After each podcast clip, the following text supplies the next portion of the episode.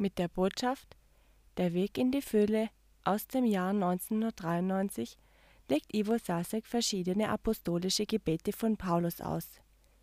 Diese Gebete offenbaren der Gemeinde die verheißene Fülle Gottes und leiten die Glaubenden in sie hinein. Dass nichts zwischen dir und uns steht. Herr, wir schauen auf auf dein Blut, das allgenügsam ist, um uns zu reinigen uns zu befreien, uns zu erlösen, uns hineinzuversetzen in die Bereiche der unsichtbaren Wirklichkeit, um darin fest zu werden, unerschütterlich zu werden. Es nicht nur zu sehen, wie man wandelnde Bäume sieht, sondern klar, wie du es geschaffen hast, so wie du bist, Herr. Ich bringe wieder die ganze Armut, Herr, im Wissen, kein Mensch kann diese Dinge aussprechen, die dein Reich betreffen. Aber du durch deinen Geist kannst es und darum bitte ich, Herr, um die Redegabe, das Geheimnis des Christus in Freimut offenbaren zu können, so zu reden, wie du willst, dass ich reden soll. Und ich bitte, Herr, für meine Geschwister, dass du ihnen die Herzen öffnest, dass es eindringt. Und darüber hinaus, dass das Wort laufe, wie es in deinem Wohlgefallen ist, dass das Wort laufe. Es werde freigesetzt und jede Macht der Finsternis sei gebunden in Jesu Namen. Das Werk Gottes geschehe, es wäre Licht. Guten Abend, liebe Geschwister. Winkt mir mal schön. Klatscht mal mit mir. Halleluja.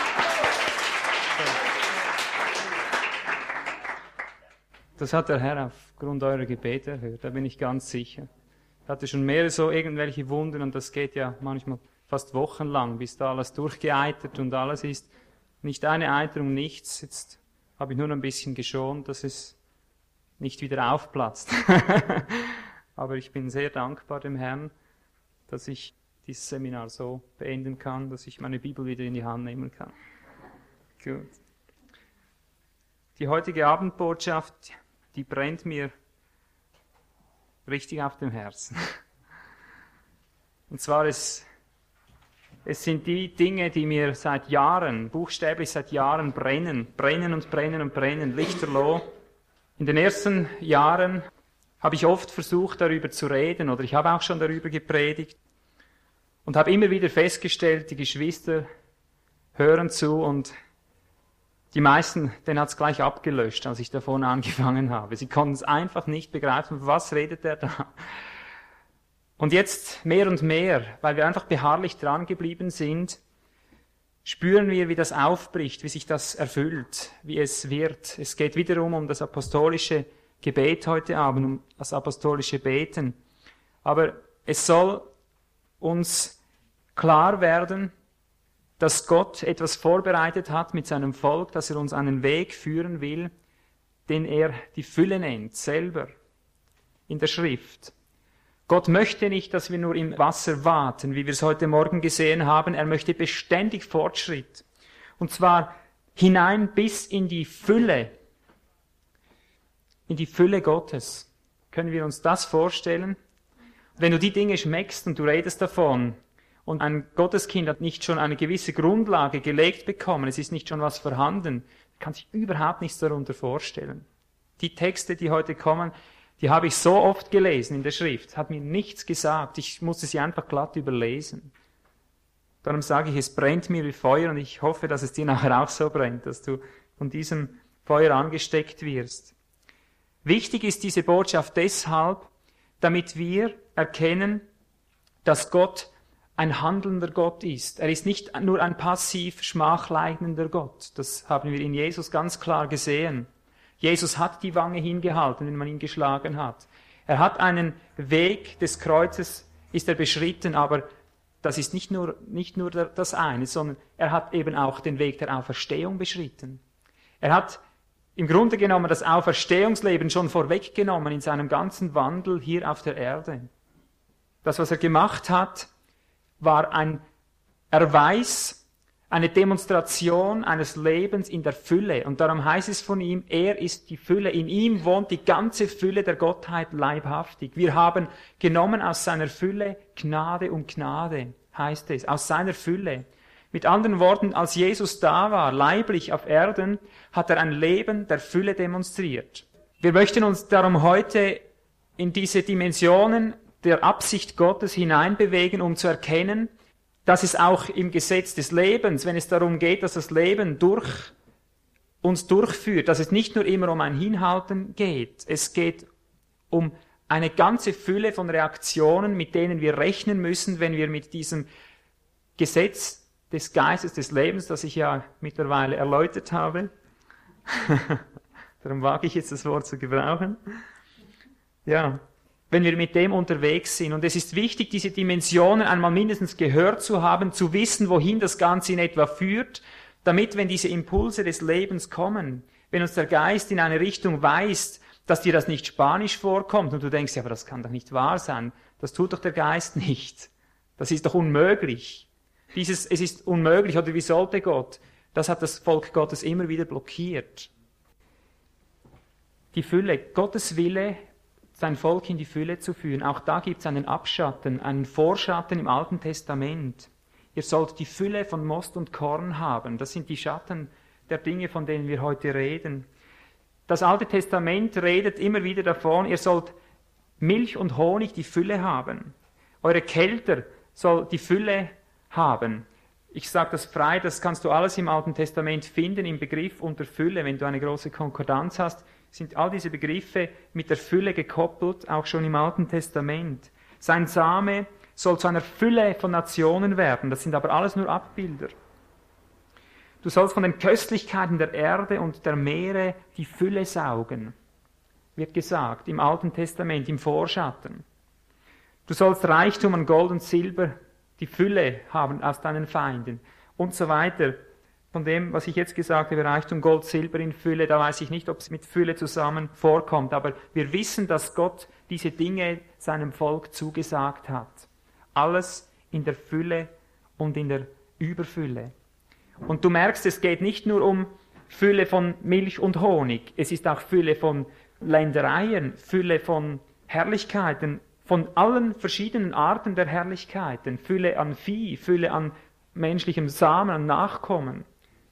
Fülle an Bewahrung und was du irgend dir vorstellen kannst, alles hat er mit in die Fülle hineingenommen, schon im Alten Testament einfach sichtbar, mit den sichtbaren Darstellungen der unsichtbaren Wirklichkeit. Und dann kam Jesus, zuerst noch prophetisch, Jesaja muss ich noch erwähnen, Jesaja 11, Vers 9, der so weit geht und sagt, es kommt die Zeit, da wird die Erde von der Erkenntnis des Herrn erfüllt sein, wie der Meeresgrund vom Wasser bedeckt ist. Könnten wir uns sowas vorstellen? Jesaja 11, Vers 9. Habakkuk schließt sich diesem Zeugnis an im Alten Testament. Er redet dort nicht von der Erkenntnis des Herrn. Er sagt, die Herrlichkeit des Herrn, es wird die Zeit kommen, wo die Herrlichkeit des Herrn diese Erde bedecken wird, wie das Wasser den Meeresgrund. Wir wissen, dass diese Dinge aufs tausendjährige Reich hin zeigen. Das siehst du besonders aus Jesaja 11, 9. Dort wird vorher erwähnt, dass der Löwe beim Schaf und so weiter weiten wird. Das deuten wir immer wieder auf das tausendjährige Reich, welches aber, Geschwister, fast nahtlos übergeht aus unserer Zeit. Also muss es sich irgendwo vorbereiten, es muss sich anbahnen. Aber es wird so weit kommen, dass die ganze Erde, die ganze Erde, nicht nur die Christenheit oder die Erstlinge aus dem Christus, erfüllt sind mit der Erkenntnis Gottes, der Meeresgrund mit Wasser bedeckt ist. Nicht nur die Gemeinde, die sich zurüsten lässt, wird so erfüllt, sondern so lässt die ganze Erde. Aber wir sind jetzt als Erstlinge dazu gesetzt, in diese Fülle einzugehen. Und ich bin davon überzeugt, schon bevor Jesus wiederkommt. Denn ich glaube, dass genau diese Fülle eben auch ein Stück weit diese, diese Ankunft des Herrn beschleunigt oder überhaupt herbeiführt. Jetzt kommen wir zur Stelle, wo ich gesagt habe, dass Jesus gekommen ist. Sie sollen Leben haben, Johannes 10, Vers 10, und sie sollen das Leben im Überfluss haben. Johannes 10, 10. Und dann Matthäus 13, Vers 12. Ich gehe das nur kurz durch, um einen Aufbau zu machen. Wir möchten nur ganz kurz Zeit verwenden, weil es gibt viel noch zu sagen über diese Dinge. Wir können es ja nie erschöpfen. Bitte seid auch gnädig mit mir. Ich habe auch über das geschrieben. Also wenn ihr heute nicht mitkommt, diese Dinge sind noch viel umfänglicher, als ich sie jetzt predige. Denke ich, sind sie geschrieben. Und ihr könnt also ruhig richtig aufnehmen und, und zuhören, könnt das nachher beschriftet haben. Einfach, dass ihr nicht in einen Stress kommt, weil die Dinge zu erfassen, wenn man ein bisschen rauscht, dann ist es schwierig, das hast du schon gemerkt. Dann beginnst du zu schreiben und schon bist du beim nächsten, beim nächsten. Du kannst das gar nicht alles einpacken, du hast gar nicht so große Taschen, so schnelle Hände. ja, und darum, Matthäus 13, Vers 12, eben, ich wollte nicht sagen, sei mir gnädig, wenn ich das begrenzt predige für die Fülle. Das hat mich so beschämt. Auch als ich geschrieben habe, ich war nie so angefochten wie nachher, mich so geschämt, habe den Eindruck gehabt, jetzt hast du fast Gott gelästert mit deinen mageren Ausführungen. Aber das ist eben so, wenn du weiter hineinsiehst, dann merkst du, was du alles nicht gesagt hast. Und man kann nun einfach die Fülle Gottes nicht in einer Stunde predigen. Was sagte Jesus noch? Matthäus 13, Vers 12. Denn wer da hat, dem wird gegeben werden. Und er wird Überfluss haben, er, wer da hat und dem gegeben wird. Er wird Überfluss haben. Wer aber nicht hat, von dem wird selbst, was er hat, genommen werden. Das ist das Geheimnis, wir müssen haben. Aber das haben wir gestern schon erwähnt. Ich wollte nur zeigen, dass er dieses, wer da hat, der wird Überfluss haben, dass er das gesagt hat. Jesus hat den Überfluss angekündigt und dieser Überfluss muss sich ja irgendwann einmal behaupten. Und es ist uns klar, dass die Gottes Kinder diesen Überfluss noch nicht empfangen haben. Der Weg zu dieser Fülle, der Weg zu diesem Überfluss, es ist ein Weg wieder. Für mich einer, der mich zieht, von dem ich den Eindruck habe, dass der Geist des Lebens in mir ständig auferlegt, immer wieder neu, immer wieder neu. Darum habe ich gesagt, es brennt seit Jahren, es ist nicht ein menschgemachtes Konzept. Mir wurden einfach die Augen geöffnet, dass der Apostel Paulus ganz gezielte Gebete formuliert hat. Er ist ja ein Apostel, er hatte die Aufgabe, den Christus hineinzubringen in die Fülle, in die Wirklichkeit. Und so sind mir seine apostolischen Gebete zu einer unerschöpflichen Schatzkammer geworden. Je länger ich sie studiere, merke ich, der trifft den Nagel so dermaßen auf den Kopf, genauso wie das sogenannte Unser Vater. Es trifft den Nagel so auf den Kopf, dass du Stunden sich drin aufhalten kannst und du kommst immer tiefer rein. Du siehst immer umfänglicher, was mit dem gemeint ist, dein Name, dein Wille, dein Reich und so weiter. Aber Tatsache ist, unsere Grundlage, der natürliche Mensch, vernimmt nichts von den Dingen Gottes. Wir aber wissen, was uns von Gott gegeben ist. Warum wissen wir es? Weil da ein Apostel Paulus war, der das vorbereitet hat, dass es zu unserem Wissen wurde, dass der Geist uns hatte erschließen können, was uns von Gott gegeben ist durch das apostolische Gebet, so wie er es hier betet, und ich nehme jetzt nur eine kurze Reihenfolge dieser Gebete heraus, nicht das ganze umfänglich, es wäre unmöglich. Ich möchte nur eine Strategie des Apostels aufzeigen, um damit den Kanal, den Weg zu zeichnen, wie er ihn vorgelebt hat, wie er ihn gebahnt hat und wie ich spüre, wie der Geist Gottes ihn wiedergeht und da hineinführen möchte, dass wir da mitgehen in dieser Linie drin. Die erste Strategie des Paulus er hat gebetet, dass das Volk für ihn betet. Es ist ein Kreislauf. Es ist wie ein geschlossenes Rad. Er hat gebetet, Epheser 6, Vers 18 bis 20. Ich gebe zwei Bibelstellen an. Ich möchte aber sehr frei diese Dinge sagen, ohne dass ihr es lange nachschlagen müsst und möchte einfach die Essenz dieser Gebete etwas herausholen, damit wir schön zügig durchkommen. Epheser 6, 18 bis 20 ist das eine Gebet des Paulus. Das zweite Gebet ist Kolosser 4, Vers 2 bis 4. Kolosser 4, Vers 2 bis 4. Beide Gebete sind Aufforderungen an die Gemeinden, die er gegründet hat. Betet für mich, das heißt für den Wortdienst. Betet für die Wortdienste, er sagt, damit ich mit Freimut damit mir Rede verliehen wird, mit Freimut das Geheimnis des Christus zu verkünden. Das Geheimnis auch der Fülle, alles, was das beinhaltet. Er bittet um Redegabe, betet für eure Diener um Redegabe, damit es ihnen geschenkt wird, das auszusprechen. Und Hier muss ich einfach sagen, es geht hier nicht um Rednergabe. Das machen heute die Bibelschulen. Ich war ja auch auf so einer Schule. Da versucht man einem Rednergabe zu geben. Da übst du die Rhetorik ein, dass das alles guten Eindruck macht, dass das ein bisschen überzeugt. Und du hast Redegabe. Da kommt es darauf an, ob du hoch oder tief redest, ob du zwischendurch auch mal eine Pause machst. Da kommt es auf alles Mögliche an. Paulus betet nicht um Rednergabe, um Redegabe. Das heißt, dass der Geist Gottes ihn begabt, die Dinge so auszusprechen, dass der Geist durch ihn hindurch fließt. Dass er es freimütig tun kann. Und in Kolosser 4 sagt er, dass ich's, in Deutsch steht es, dass ich es kundtue, wie ich reden soll, aber im Griechischen steht dort offenbare. Betet für die Diener, dass sie das, was sie predigen, dass es zur Offenbarungsgewalt wird. Und das ist das Geheimnis des Dienstes. Das ist eben wieder der Unterschied, warum manchmal Versammlungen sind, da predigt jemand, predigt richtige Dinge und es funkt einfach nichts bei niemand.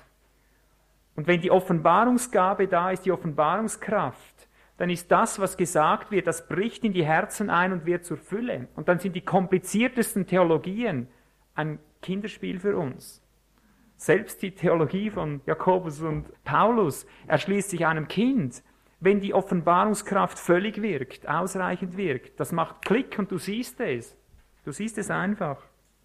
Und darum lässt er für sich beten, betet immer wieder für die Diener, dass sie das Wort mit Redegabe aussprechen können, mit Freimut und dass sie eben Offenbarungsgabe bekommen, um das Geheimnis zu offenbaren, das heißt zu erleuchten. Und dann betet er noch, er lässt das Volk noch bitten, eine dritte Bitte für sich. 2. Thessalonicher 3, Verse 1 bis 2. 2. Thessalonicher 3, Verse 1 bis 2 betet er, dass das Wort auch laufe, dass es nicht stecken bleibt in der eigenen Versammlung. Vielleicht hast du das schon erlebt, du bist in einer Versammlung, wo du das Gefühl hattest, hier war Gott gegenwärtig. Und nachher hat es niemand mehr gewusst. Das müssen wir durchbeten. Das ist das apostolische Prinzip. Wenn du hier etwas erlebst, und du hast den Eindruck, das ist wissenswert, das sollten andere auch wissen, dann bete, dass das Wort läuft, dass es hinausbricht. Und in diesem Zusammenhang kommt hervor, dass dieses Wort laufen, dass es wie ein Fegefeuer gemeint ist. Er vergleicht es, dass es so laufen soll wie bei den Thessalonichern. Und da erscholl das Wort derart über ihre Grenzen hinaus, dass Paulus, als er am nächsten Ort kam, weit davon entfernt, redete man schon, wie das Wort da bei den Thessalonichern Eingang gefunden hatte. Es ging ihm das Gerücht voraus. Und so erscholl es über den ganzen Erdkreis wie ein Donner. Und so sollen wir beten, dass sich das Wort Gottes durchsetzt. Das ist apostolisches Prinzip. Dann in einem weiteren Gebet, Epheser 1, das schlagen wir jetzt kurz auf, geht die Strategie ein Stück weiter. Ich mache jetzt eine punktuelle Strategie, zeige ich auf, damit du die Entwicklung siehst, wie der Apostel gearbeitet hat. Und um diese Entwicklung herum kommt niemand. Epheser 1, 15 bis 19 steht dieses apostolische Gebet.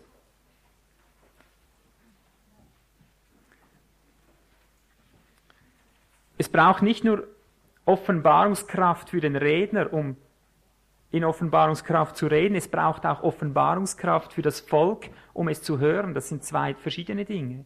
Das hast du heute Morgen oder in diesen Tagen deutlich gesehen. Hast du gemerkt, vielleicht gestern Abend.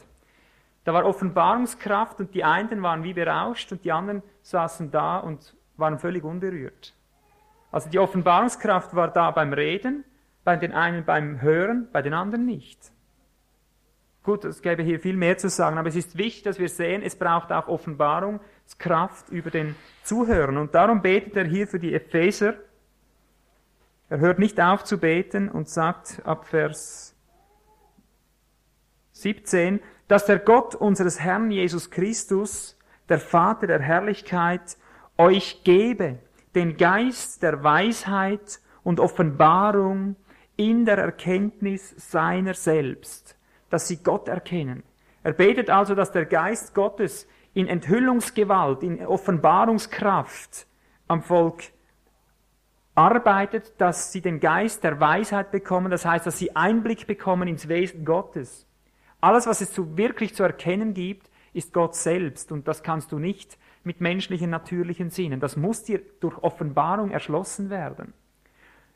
Das kann ich dir auch nicht darum in Worten erklären. Wir müssen darum beten und es erwarten. Und so beginnt Gott durch Offenbarung in uns einzudringen, dass du ihn immer tiefer und tiefer erkennst. Du kannst ihn nicht in Worten beschreiben, aber plötzlich bekommst du wie ein inneres Gepräge. Plötzlich siehst du, um was es geht. Du wirst hineinversetzt. Und dann betet er weiter, dass Gott ihnen die Augen des Herzens erleuchte, damit sie wissen, was die Hoffnung seiner Berufung ist und was der Reichtum der Herrlichkeit seines Erbes in den Heiligen ist und was die überschwängliche Größe seiner Kraft an den Glaubenden ist. Ich gehe nicht auf diese einzelnen Punkte ein, ich möchte nur zeigen damit, die zweite Strategie, nachdem er sagt, betet für mich, dass ich fähig bin, das mit Offenbarungskraft auszusprechen. Die zweite Strategie ist, dass sie sehend werden im Geist. Einfach mal sehen. Was ist eigentlich der Reichtum des Erbes, das wir durch Christus zugute haben oder das er in uns zugute hat? Hier gibt es noch viel mehr zu sagen. Was ist das eigentlich? Wohin führt das? Was ist das für ein Erbe? Was beinhaltet das? Wenn du in der Welt etwas erbst, möchtest du auch wissen, was ist der Inhalt dieses Erbes? Ist es viel oder wenig? Sind Häuser dabei? Ist Land dabei? Sind es nur alte Klamotten von der Großmutter? Oder? Was ist in dem Erbe drin? Was ist der Inhalt dieses Erbes? Und er betet um Offenbarungskraft, weil es nur auf der Basis der Offenbarungskraft, auf der Offenbarung geschieht, dass du siehst, was du überhaupt geerbt hast, wo mit hineingenommen du bist. Und darum sagt auch Paulus, das Evangelium, das ich predige, ist nicht menschlicher Art, ich habe es durch Offenbarung empfangen. Nicht Menschen gelernt. Du kannst das nicht lernen, was, was du ererbt hast. Das muss dir geoffenbart werden. Und das möchte er, dass du das erkennst durch den Geist der Weisheit und durch den Geist der Offenbarung. Und du sollst weiter sehend werden, sehen, richtig geistlich mit inneren Augen sehen, erleuchtete Herzensaugen bekommen, um die übermäßige Gewalt, die Kraft Gottes zu sehen mit deinem inneren Auge, die an dir wirkt. Gott hat eine unsägliche Gewalt. Wir sagen noch schnell mal, Gott ist allgewaltig, Gott ist allmächtig. Aber wenn das nur Worte sind, was machst du damit? Aber wenn du da ein bisschen Wind von dem bekommst. Ich habe mal so beim Gebetsspaziergang, habe ich mal so gebetet und dann war mir, wie wenn ganzen Berge sich erhöben, wie wenn das Angesicht Gottes da, sich darüber erheben würde. Du, ich erschrak fast zu Tode, du. Die Gewalt! Und dabei habe ich nur so Bergketten gesehen. Und es war mir wenn Gott sagt, du, ich bin einiges mächtiger als diese Bergketten. Mir war es wie wenn er von hinten nach vorne kommt. Und ich erschrak fast zu Tode. Das war nur so ein kurzer Moment und plötzlich hast du eine weitere, tiefere Ahnung, was es bedeutet, was für eine Gewalt da an uns wirkt. Manchmal, wenn es so donnert und rollt und grollt da oben, hast du auch so ein bisschen äh, so einen Abschatten davon. Paulus möchte als zweites, dass du eben siehst, du sollst sehen. Du sollst die Dinge geistlich sehen. Aber nun kommen wir zu dem eigentlichen Praktischen. Das ist alles wieder nur Theorie, oder? Das ist der theoretische Weg und auch das Erkennen ist zuallererst einmal einfach ein davon getroffen sein. Aber jetzt geht er wieder einen Schritt weiter. Der dritte Schritt ist Epheser 3, Vers 14 bis 19. Und Geschwister, das sind nicht Spinnereien, das sind nicht Fantasierereien, irgendeines Schweizers da auf der Kanzel. Das sind biblische, ganz klare Worte. Es sind auch keine übertreibende Worte. Ich denke, man hat uns auf der Bibelschule die Übertreibungsform gelehrt. Aber Paulus war kein Übertreiber. Er hat nicht eine blumige Sprache gebraucht, um den Menschen irgendwie Eindruck zu machen. Er hat gesagt, ich rede so, wie ich es meine. Das, was ihr an mir seht, das, das meine ich auch. Er hat nicht blumige Worte gebraucht. Er hat gesagt, ich bin nicht in Redeweisheit zu euch gekommen, in Rednerweisheit, meint er damit, um euch tiefen Eindruck zu machen mit so blumigen, übertriebenen Worten. Das ist doch Quatsch, sagt er. Was er hier sagt, meint er buchstäblich so. Das siehst aus seinem ganzen Wesen heraus, dass er das effektiv erkannt hat, dass es so notwendig ist. Jetzt lesen wir Epheser 3, Vers 14 und fortfolgende. Ich werde dann wieder versuchen, die Essenz daraus zu holen. Es gäbe natürlich Stunden über dieses kurze Textlein da zu reden, aber ich versuche die Essenz herauszuschälen. Epheser 3 ab Vers 14. Deshalb beuge ich meine Knie vor dem Vater, von dem jede Vaterschaft in den Himmeln und auf Erden benannt wird. Er gebe euch nach dem Reichtum seiner Herrlichkeit mit Kraft gestärkt zu werden durch seinen Geist an dem inneren Menschen. Warum? Dass der Christus durch den Glauben in euren Herzen wohne. Warum noch? Damit ihr in Liebe gewurzelt und gegründet seid. Warum das alles? Damit ihr imstande seid, samt allen Heiligen, völlig zu erfassen, was die Breite und Länge und Höhe und Tiefe ist und zu erkennen die die Erkenntnis übersteigende Liebe des Christus. Warum das alles? Damit ihr erfüllt werdet bis zur ganzen Fülle Gottes. Das sind doch einfach Texte, kannst nur leer schlucken, wenn du keine Offenbarung hast. Und zweimal leer schlucken, wenn du sie hast. Also ich gehe wieder durch. Paulus betet zu dem Vater, von dem jede Vaterschaft genannt wird und kommt zu diesem Vater. Ein Vater ist ja einer, der gern gibt, nicht? Ein Vater, der erzieht uns ja, der gibt ja seinen Kindern, was ihnen zum Besten dient. Und er weiß, was er ihm geben möchte. Jetzt kommt er zu ihm und sagt, Vater, gib mir doch nach dem Reichtum deiner Herrlichkeit, dass die da unten mit Kraft gestärkt werden nach dem Reichtum deiner Herrlichkeit. Nicht eine unverschämte Bitte. Pastor Bush hat das mal irgendwo gesagt. Man schießt doch nicht mit Kanonen auf Spatzen. Warum braucht er so eine ungeheure Ballung von Kraft? Er betet nicht nur ein bisschen Kraft, er sagt, gib mir Kraft nach dem Reichtum deiner Herrlichkeit. Wie reich ist eigentlich Gott? Wie herrlich ist er eigentlich? Boah, was will er mit so viel Kraft? Du Junge, du fantasierst ein bisschen da, du Paulus, du. Hätte der Vater so geantwortet, was, was willst du? Willst du da mein ganzes Reich an dich reißen? Wieso brauchst du so viel Kraft, Paulus, nach dem Reichtum meiner Herrlichkeit? Ich bin doch Gott. Weißt du, was du überhaupt betest? Ja, ich weiß es, Vater.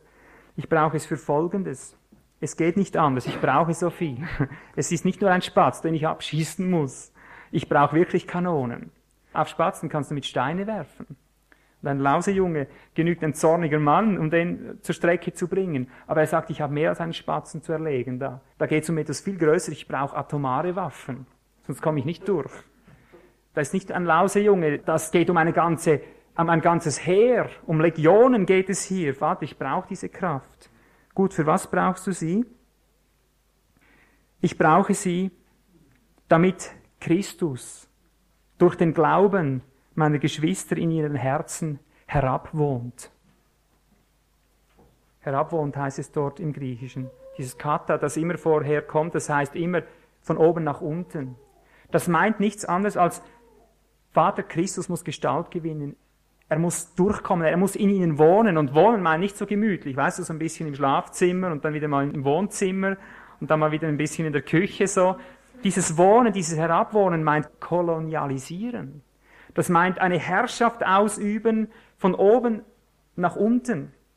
Eine Kolonie ist ein Teilbereich, das außerhalb vom eigentlichen Mutterland ist und von daher wird es regiert und gesteuert, ist der Politik und dem Wirtschaftssystem und all dem unterworfen, was im eigentlichen Mutterland geschieht.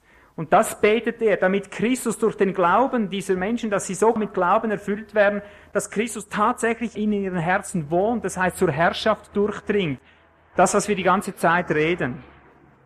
Durch apostolisches Gebet fördert er das und du siehst, was es für eine Gewalt, für eine Urgewalt braucht, damit diese Metamorphose, dass diese Verwandlung stattfindet. Dann fragt der Vater, ist das alles? Brauchst du für das so viel Kraft? Er sagte, nein, es ist noch mehr. Ich möchte, dass die auch auf diesem Weg, dass Christus in ihnen sich zu regen beginnt, dass sie auf diesem Weg in Liebe gewurzelt und gegründet werden.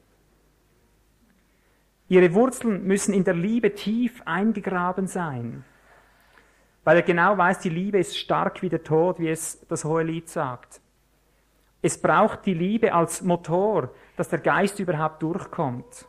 Wenn nicht Liebe in unserem Herzen wohnt, der Drang, dem Nächsten zu dienen, den Nächsten in Christus hineinzubringen, wenn nicht diese Sehnsucht da ist, von der wir gehört haben auch schon von einer Schwester, die den Text vorgelesen hat, wenn nicht diese Dynamik da ist, ein Sehnen, dem Nächsten zu dienen, kommt der Geist gar nicht durch. Stell dir mal vor, was da alles gearbeitet werden muss, bis diese Liebe Platz nimmt. Und dann durch die Liebe, die sprengt alle Ketten, sie löst sämtliche Gnadengaben frei. Denn wo ein Herz ist, da ist Gott. Und da wirkt er durch mit all den Mitteln, die er zur Verfügung hat, um dem Nächsten zu dienen. Ich rede wieder etwas bildlich. Man könnte jetzt sagen, der Vater sagt, ist gut, ich gebe dir das alles, aber dafür brauchst du nicht so viel Kraft. Du hast ein bisschen zu viel gebetet. Du brauchst für deine Anliegen bis hierher brauchst du noch nicht so viel. Er sagt, ja, aber ich muss eben noch mehr haben. Und darum muss ich die ganze Herrlichkeit deiner Kraft haben, sonst kommen wir nicht durch. Ich habe noch ein Anliegen. Es geht nämlich weiter. Ich habe erkannt, dass nur wenn Christus in den Herzen durch den Glauben wohnt und die in Liebe gewurzelt und gegründet sind, wenn das so richtig eingewurzelt ist, habe ich erkannt, dass es erst dann zu dem kommt, dass sie dann weißt du, mit allen Heiligen zusammen eben, nicht nur einige, damit sie endlich mit allen Heiligen zusammen völlig erfassen, was die Breite und Länge und Höhe und Tiefe ist. Aha. Ja, aber ich habe sie ja schon erleuchtet ein bisschen, oder? Nein, weißt du, ich meine nicht erfassen. Ich meine nicht nochmals erleuchtet werden. Ich sage jetzt, was hier steht, da in Vers 18 im Griechischen. Wenn ihr hier betet, dass alle Heiligen zusammen dahin kommen sollen, dass sie völlig erfassen, was die Breite und die Länge und die Höhe und die Tiefe ist. Dieses völlig erfassen heißt im Griechischen kata lambano, das ist das Hauptwort. Kata lambano, kata heißt wieder von oben nach unten, oder? Und es heißt mehr als nur erleuchtet werden. Das wäre nur wieder eine Wiederholung, hätte zweimal dasselbe gebetet.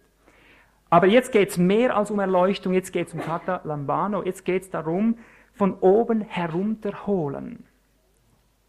Dieser Begriff, den er hier verwendet, heißt, mehr als nur in ein gemeinsames Bewusstsein hineinzukommen, sondern es heißt, in jeder Beziehung, was irgend du dir vorstellen kannst, befähigt zu werden, von oben, das heißt eben vom Himmel oder vom geistlichen Schatz herunterzuholen. Es heißt aber noch mehr, ich bin diesem Wort nachgegangen, im Griechisch-Lexikon und habe ganz gründliche Studie gemacht, was dieses Wort eigentlich beinhaltet. Und hör mal zu, auf was für Ergebnisse, dass du da kommst. Es meint eben handfestes Ergreifen, habhaft werden. Von oben herunterholen. Ich sage jetzt einfach mal die Begriffe, was das beinhaltet, was er da betet. Sie sollen miteinander, alle Heiligen, vollständig befähigt werden, von oben nach unten in Besitz zu nehmen. Von oben nach unten einzunehmen von oben nach unten zu erbeuten, von oben nach unten zu erobern, von oben nach unten sich zu bemächtigen, von oben nach unten einzufangen. Siehst du, um was es geht? Er betet hier konkret, dass die Heiligen die Dinge, die sie erkennen, auch packen können, in Anwendung bringen können, konkret zur Auswirkung durch sich selbst bringen. Ja, das ist dicke Post. Also nicht nur sehen, nicht nur Gnosis. Nein, nein. Nicht nur Gnosis. Das Erkennen musst du haben, damit du als nächstes das Ganze ergreifen kannst. Du hast ja als Mensch auch zuerst sehen gelernt und nachher hast du greifen gelernt. Nimm immer wieder die sichtbare Welt, die sichtbare Schöpfung als Abbild für diese Wirklichkeit. Es ist immer wieder dasselbe letztlich. Und hier zeigt er jetzt, auf was er hinausgeht, warum er so eine unsägliche Gewalt auch noch braucht. Damit sie gemeinsam herunterholen aus der Breite, aus der ganzen Breite, aus der ganzen Länge, aus der ganzen Höhe, aus der ganzen Tiefe. Habt ihr das Wort schon gelesen in der Schrift, was ich hier lese? Ist schon bekannt, oder? Was hast du mit der Stelle immer gemacht? Was machen wir mit solchen Stellen? Solche Stellen gibt es viel. Ich muss es immer überlesen. Natürlich werde ich mit dem, was ich jetzt da hinein lese, werde ich niemals, niemals den wirklichen Umfang treffen. Ich muss auch meinem Stand gemäß predigen. Mehr kann ich davon noch nicht erkennen. Aber ich habe mir einfach nochmals um diesen Text, was er dem Sinn nach verheißt, was er dem Sinn nach beinhaltet, habe ich mir mal freimütig in eigene Worte gekleidet. Damit der Sinn rauskommt, nicht wortwörtlich vom Griechischen, weil wenn du das vom Griechischen wortwörtlich so nimmst, hast du ein unwahrscheinliches Gemüse. Kommt kein Mensch mehr mit. Aber ich lese dir jetzt einfach mal vor, wie ich das übersetzt habe, dem Sinn nach, damit alles drin ist, aber in Worten, dass du es verstehst. Ich möchte diesen Text noch einmal lesen, um damit herauszustellen, auf was er hinaus will. Und nachher gehen wir auf diese einzelnen Bereiche ein, die er sagt, wir sollen denen habhaft werden. Damit ihr bis zum völligen Durchbruch an Kraft gewinnt, bis dass ihr gemeinsam samt allen Heiligen in der Lage seid, die himmlischen Heilsgüter, die unerschöpflichen Reichtümer eurer Erlösung erbeutend herunterzuholen, um ihrer dann in jeder nötigen Hinsicht vollständig habhaft zu werden. Ihr sollt der Erlösungsfülle in ihrem ganzen Umfang, in ihrer ganzen Breite und Länge und Höhe und Tiefe teilhaftig werden, indem ihr aus derselben je nach Bedarf für euch herunternehmt, sie freimütig ausschöpft und völlig in Besitz nehmt. Das ist ja so ein bisschen eben sinngemäße Übersetzung, wo all diese Gedanken, die vom griechischen Text her drinstecken, einfach mal ein bisschen erweitert dargelegt sind. Ein völliges Habhaftwerden dieser Dimensionen. Es geht um die Erlösungsfülle. Es geht um die Dimensionen des Reiches, so wie Gott es eben einbrechen hat lassen, denn das Reich ist unsere Erlösung. Man kann es schwer in Worte fassen, was es alles umfasst. Aber bevor wir auf diese Dinge eingehen, müssen wir uns auch noch fragen, du Paulus, warum eigentlich? Warum willst du das alles packen? Wo willst du eigentlich hin damit? Über welche Hügel willst du damit springen? Was hast du für ein Ziel, dass du die Länge, die Breite, die Höhe und die Tiefe so völlig packen möchtest? Und dann sagt uns Paulus, das, was der Herr schon gesagt hat. Ich bin gekommen, um deinen Willen zu tun, Herr. Geschwister, das muss gesagt sein, bevor wir jetzt weitergehen. Sonst bringen wir ein verrücktes Christentum auf die Beine. Denn ich glaube, dass noch viele in dieser Zeit ähnliche Dinge entdecken und ähnliche Ziele anstreben. Die Frage ist nur, wozu? Was machen sie damit? Werden sie in Eigenregie herumspuken, herumzaubern oder was, was wollen sie damit? Viele Menschen verwenden diese Dinge, von denen wir reden, für Eigenbedarf. Und Eigenbedarf ist immer tödlich im Reiche Gottes. Eigenbedarf ist immer tödlich. Nur schon wer am, ja, am Rauchopfer selber für sich gemacht hat, hat der Herr gesagt, er wird ausgerottet aus seinem Volk. Und das Rauchopfer ist ein Abbild auf das Gebet. Also wenn du dich selber damit befriedigen möchtest, mit diesen Dingen, wenn du sie für dich gebrauchst, für Eigenregie, dann kann ich dir sagen, es wird tödlich sein. Ziel dieser apostolischen Gebete sind ausnahmslos, dass Gott seinen Plan erfüllen kann. Es geht ihm darum, deinen Willen, o oh Gott, zu tun. Aber ich muss es noch einmal erwähnen.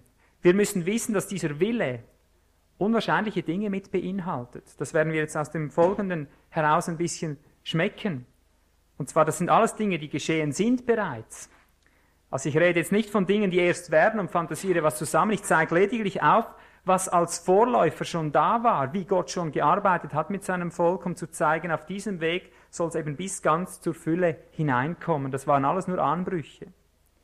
Ziel ist aber immer, dass sich der Wille Gottes vollstrecken kann. Gott gibt seinem Volk Aufträge und dieses Volk stagniert. Es stagniert schon bei seinem Heiligungsauftrag. Paulus will, dass das Volk erkennt, der Wille Gottes ist unsere Heiligung. Das heißt es buchstäblich. Und er will, dass du aus der Breite schöpfen lernst, aus der ganzen Breite, Breite heißt auch Umfang. Also aus der ganzen Breite der Erlösungsfülle, des Erlösungsteppiches, der Erlösungsbreite, du sollst erkennen, was das in sich schließt. Dass du nicht immer, wenn Gott sagt, ich will das von dir, sagst, aber das ist unmöglich. Aber Herr, das kann ich nicht. Ja, wie soll das werden? Ja, und wenn der Himmel gleich Fenster hätte, hört ihr all diese Aussprüche? Es hat meistens, meistens schwere Gerichte gebracht.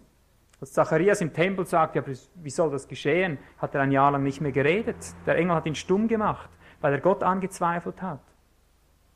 Als der Mann, eben der Hauptmann dort sagte, ja, aber wenn selbst der Herr Himmelfenster macht und Segen die Fülle ausschütten würde, wie wäre das möglich? Es ist unmöglich, was du sagst. Da sagt er, Du wirst es mit eigenen Augen sehen, aber du wirst nicht davon essen. Und so wurde er überrannt, wurde zu Tode getrampelt. Das war das gerechte Strafgericht von Seiten Gottes für ihn, weil er die Allmacht Gottes angezweifelt hat. Geschwister, ich muss es immer wieder sagen, wir haben einen gewaltigen Gott. Einen schrecklichen, einen furchtbaren, einen ungeheuren Gott. Einen Gott, der Dinge tut mit seinen Menschen, dass sie fast verrückt werden. Aber Gott sei Dank haben sie den Heiligen Geist. Er hat ihnen den Geist gegeben, dass sie die Dinge erkennen, die von ihm gegeben sind. Da müssen sie nicht ausflippen. Dann wird das zum Alltag. Paulus hat nach einem Auferstehungsleben getrachtet. Er hat gesagt, ich muss in den Tod Christi hineingenommen werden, auf dass ich der Auferstehungskraft seines Lebens teilhaftig werde. Auferstehungskraft. Letztlich geht all das worüber wir jetzt reden im Anschließenden, um die Realität des Auferstehungslebens, von dem es heißt, ihr seid mit ihm in den Himmel versetzt. Ihr seid gestorben, ihr seid mit auferstanden. Was heißt das anderes, als dass du Auferstehungsleben in dir hast? Und was ist nun Auferstehungsleben? Das Auferstehungsleben ist dieses Leben, dem alles möglich ist.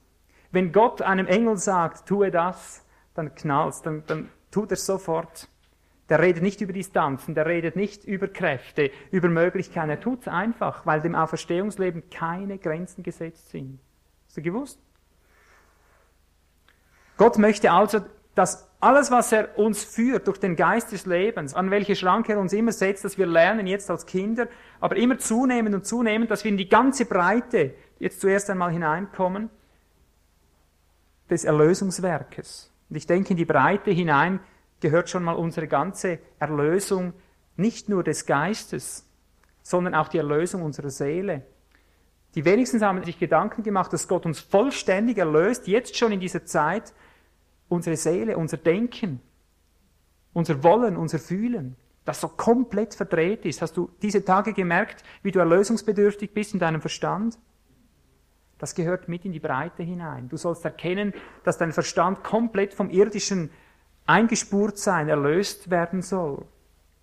Dass du nicht immer an diesem irdischen Denkweise, an diesem Schlussfolgen und Vernunft allein und Logismen hängen bleiben musst.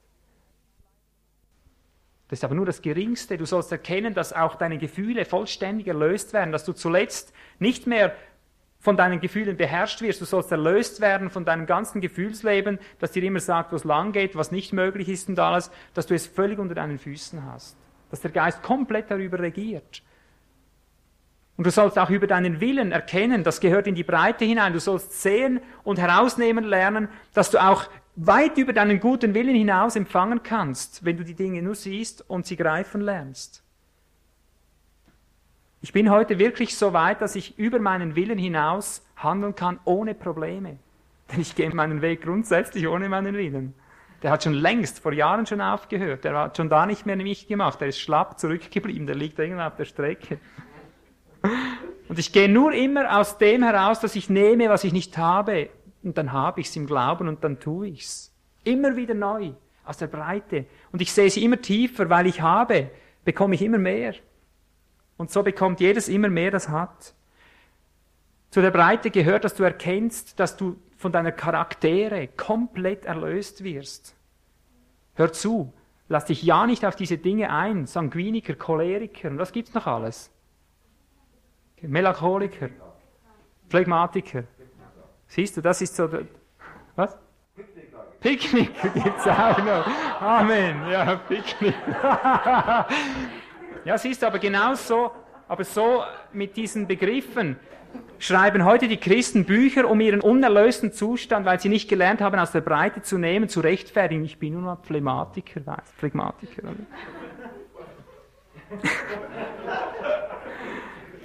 Und ich bin ein Sanguiniker, weißt du, darum muss ich immer so durchbrechen, oder was da immer alles da gekoppelt ist in diesem psychologischen Verdammungsgut. Es ist ein Verdammungsgut, es raubt uns unser Gut und bringt uns in die Verdammnis hinein. Darum sagt Paulus, lasst euch nicht berauben durch die Psychologie. Schaut vielmehr auf den, in dem die ganze Fülle der Gottheit leibhaftig wohnt. In ihm haben wir alles, sagt er, die ganze Breite. Du bist von deinem Iker erlöst, egal wie er heißt. Ich habe mal gesagt, wir sind, wie habe ich gesagt, Charismatiker, aber nicht natürlich im abgestumpften Sinn. Verstehen wir schon recht? Pneumatiker oder was immer. Wir sind des Geistes, Kinder des Geistes. Wir sind diesen Dingen nicht schuldig. Darum sagt Paulus, ihr seid eurem Fleisch nicht schuldig, eurem Fleisch zu dienen. Ihr seid der Sünde nicht schuldig, der Sünde zu dienen. Nehmt aus dieser Breite, sagt er. Und er betet, ach, gib ihnen Hände, dass sie es herunterholen, dass sie endlich den Christuscharakter in sich hineinbringen. Zieht an, sagt er. Nimmt, nimmt. Zieh dich an, jeden Tag. Da heute regnet Heute ist miese Stimmung. Heute ziehe ich das Regengewand an. Heute ziehe ich eben das Einfach was ich brauche, nimm, nimm, sagt Gott, nimm, was du brauchst, damit du meinen Willen tust. Sag nicht immer, ich kann deinen Willen nicht tun. Sag auch nicht immer, erlöse mich, erlöse mich. Nimm's doch jetzt, ich habe es dir gegeben, es ist vollbracht. Die Breite der Erlösung. Israel hat gedacht, dass die Herrschaft Gottes, der Umfang, dort ein Ende nimmt, als sie in der Wüste standen und das Wasser zu Ende war. Da ging bei ihnen die Luft aus, bis hierher und nicht weiter. So groß ist Gott.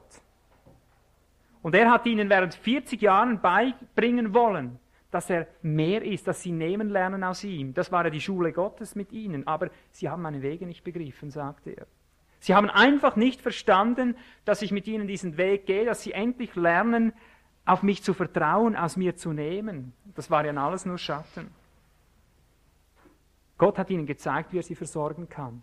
Aber Geschwister, die Breite unserer Erlösung geht weit, weit über Essen und Trinken hinaus. Jetzt beschäftigen wir uns mit einer Textstelle, die mich sehr bewegt. Die sagt unheimlich viel aus. Johannes 4, 34. Jesus, Johannes 4, Vers 34. Jesus hat ein Gespräch mit der Samariterin. Essenszeit. Essenszeit verpasst, wie Johannes heute. Kein Essen gegeben. Die Jünger kommen, sind tiefst besorgt. Dein Magen muss knurren, Herr, du musst unbedingt essen jetzt. Die Antwort von ihm, eine wichtige Antwort für uns.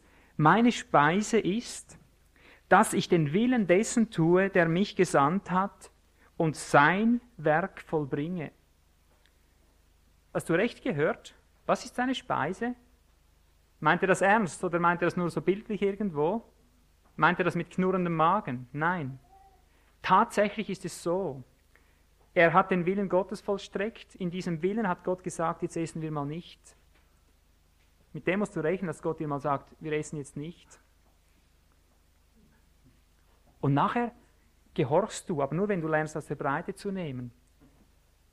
Du tust es, weil du glaubst und nimmst heraus und weißt, was immer mir Gott befiehlt, ist Ersatz für das, was ich zurücklasse dabei. Das ist ein geistliches Gesetz. Das betrifft jetzt nicht nur Essen und Trinken. Das betrifft auch, wenn Gott sagt, komm, wir stehen auf. Es ist aber erst morgen drei, Herr. Ich brauche noch ein bisschen Schlaf. Hör mal zu, ich habe dich im Verstand befreit. Nimm aus der Breite heraus. Du musst nicht mehr denken, wie ein Mensch denkt. Du musst denken, wie ein Auferstandener denkt. Du brauchst den Schlaf nicht, komm jetzt. Jetzt ist Auferstehungsleben dran. Du gehst raus. Du arbeitest oder was immer er dich heißt. Du bist der Stimme des Geistes gefolgt. Und es geht dir so wie bei uns früher, als wir Gebetsnächte hatten. Wir sagten, wir sind fitter, als wenn wir geschlafen hätten. Und wir mussten es nicht hinterher einschlafen. Es war einfach erledigt. Es war geschlafen, mehr als wenn ich im Bett gelegen hätte. Aber nur wenn Gott es sagt. Diese Dinge kannst du nur im Zusammenhang mit dem unmittelbaren Willen Gottes, mit der Führung des Zeugnisses des Geistes in deinem Leben kombiniert sehen. Alles andere ist Magie und Zauberei. Aber was Gott immer sagt, das tut. Denn dann hast du durch das, was er sagt, volle Genüge. Sei es nun, ob es sich um deine Ausdauer handelt. Aber Herr, so viel mag ich doch jetzt nicht. Jetzt musst du mir doch mal gönnen. Meine Speise ist, dass ich den Willen Gottes tue. Setze dort einfach ein, was immer da hineingehört. Meine Ausdauer ist, dass ich den Willen Gottes tue. Oder meine Kraft ist, dass ich den Willen dessen tue, der mich gesandt hat. Oder meine Erholung ist, dass ich den Willen Gottes, Willen dessen tue, der mich gesandt hat. Meine finanzielle Versorgung ist, du kannst dort alles einsetzen. Was er dich heißt und du kommst in irgendeinem Punkt, menschlich gesehen zu kurz, wird durch die Breite herausgenommen.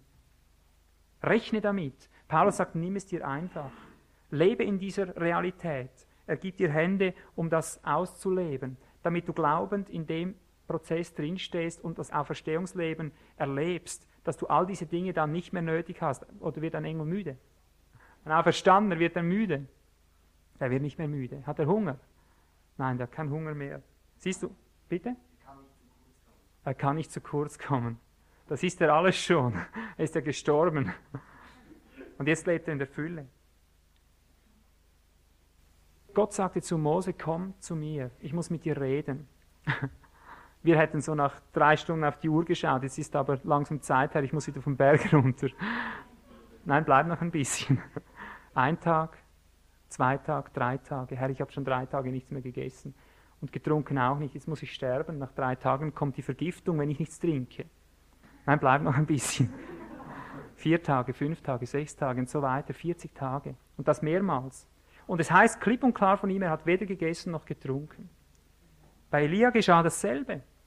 Dann, er tat den Willen Gottes und es geschahen die verrücktesten Dinge. Das sind alles Vorschatten auf die Breite hin, um zu sehen, der Umfang unserer Erlösung ist so umfänglich, dass wenn Gott uns etwas heißt, du musst nie, nicht eine Sekunde denken, aber Herr, das hasst Gott.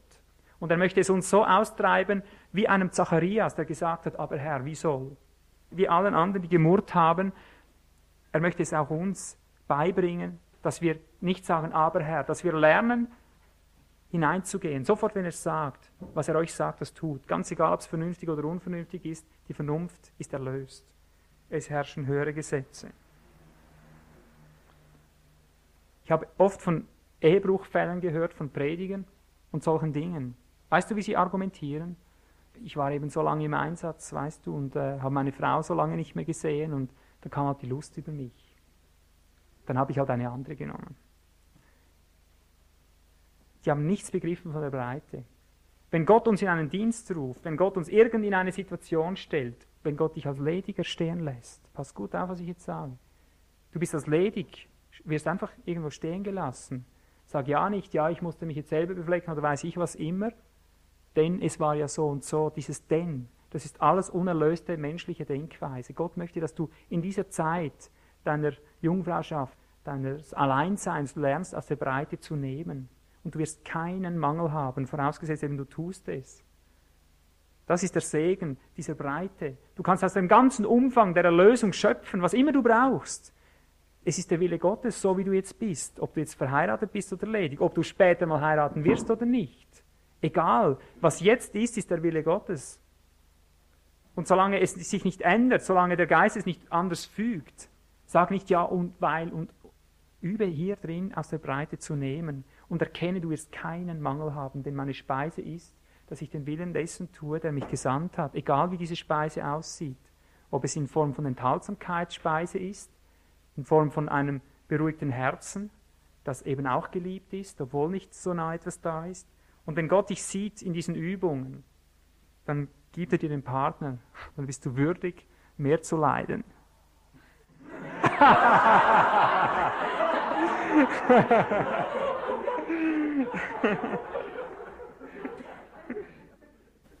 ja. Aber all das ist schon längst vorgeschattet. Auch wir müssen darum lernen, zum Felsen zu sprechen. Gott hat gesagt, sprich zum Felsen oder schlag den Felsen. Würdest du es machen, wenn du einen Geisteseindruck hast durch den Heiligen Geist, wenn Gott dir in so einer Situation ist? Ich nehme jetzt einfach mal das Beispiel. Du bist am Verdursten und klagst und Gott würde dir den Eindruck geben, nimm den Stecken da und schlag auf den Felsen, würdest du es tun? Ich, ich glaube, kaum einer würde es tun, weil wir das für verrückt hielten. Und das ist wichtig. Auferstehungsleben ist nie verrückt genug. Es kann nie verrückt genug sein. Es ist alles möglich. Und darum siehst du, wie die Männer Gottes aus der Breite geschöpft haben. Sie haben ein Stück Holz genommen und in bitteres Wasser geworfen und es war süß.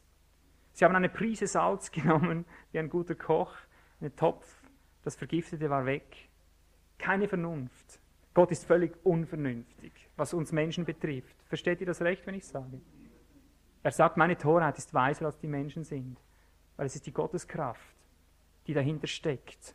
Er kann dir auch sagen, er drücke einen Floh und wenn du es machst, geschieht irgendwas. Es spielt gar keine Rolle, was Gott dir sagt, tu. Einem König hat er gesagt, schlag mit den Pfeilen auf den Boden und davon hing das Leben seines Volkes ab. Tatsächlich, es war nicht unvernünftig genug. Er hat bei dreimal innegehalten, der Prophet schreit ihn an und sagt, was machst du, hättest du sechs oder siebenmal geschlagen, dann hättest du den Aramäer komplett ausgerottet, aber jetzt hast du nur drei Siege. Er hätte denken sollen, er hätte den Gott Israels genug kennen sollen, dass wenn einer sagt Schlag, hätte er so, weißt du, so wie ein Schlagzeuger, oder? Das hätte er wissen müssen. Wenn er sagt Schlag, dann hätte er nicht mehr aufhören sollen mit Schlagen. Und er hat menschlich gedacht. Bing, bing, bing und dann war er fertig. Wirklich fertig. Und so könnten wir beliebig fortsetzen, was sie alles getan haben. Jesus hat ein Leben aus dem Schöpfen aus der Breite vorgelebt. Wenn er Bedürfnisse hatte, die seinem Dienst im Wege standen, war es für eine Selbstverständlichkeit für ihn, zum Beispiel Brote zu vermehren. Wenn der Geist ihn dahin trieb und sagt, brich mal das Brot vor den 5000 da. Keine Diskussion. Als er unterwegs war und einen Esel brauchte, sagt der Geist, der Vater sagt ihm, nimm den Esel da unten. Keine Diskussion, aber Vater, er ist noch nie geritten worden, er wirft mich doch ab. Oder? Es war doch so. Dieses Füllen, war noch keiner geritten, heißt es drauf. Ich habe das mal ausprobiert als Junge. Das war immer so unser Reiz, da standen zwei Esel in einem Gehege drin. Und wir sagten, komm, die reiten wir. Und dann sprang ich ihm auf den Rücken, ich war schneller unten als oben. Ich sagte, aber kannst du dir Jesus vorstellen in solcher Weise? Er auf den Esel. Nein, nein, nein. Er steht mit einer Souveränität, diskutiert nicht, dass der Esel zuerst eingeritten werden müsste, nichts. Er setzt sich auf diesen Esel und der Esel der gehorcht und der Esel gehorchen nicht immer.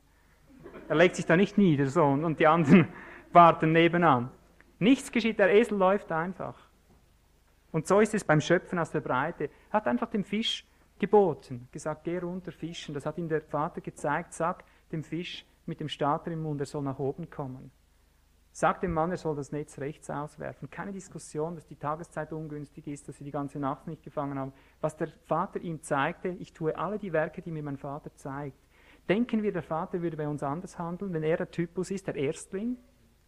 Seinen Fußstapfen folgt nach, heißt es. Wir folgen nicht nur ans Kreuz nach, Geschwister. Je tiefer wir in diese Dinge einkommen, parallel dazu gehen wir immer tiefer ins Kreuz ein. Diese Diametralentwicklung bleibt. Je näher wir ans Kreuz kommen, desto mehr werden wir aber auch der Auferstehungsgewalt teilhaftig werden. Und er möchte, dass wir aus der ganzen Breite schöpfen lernen. Aber nicht nur das. Er möchte uns auch aus der Länge habhaft werden lassen. Was ist denn die Länge?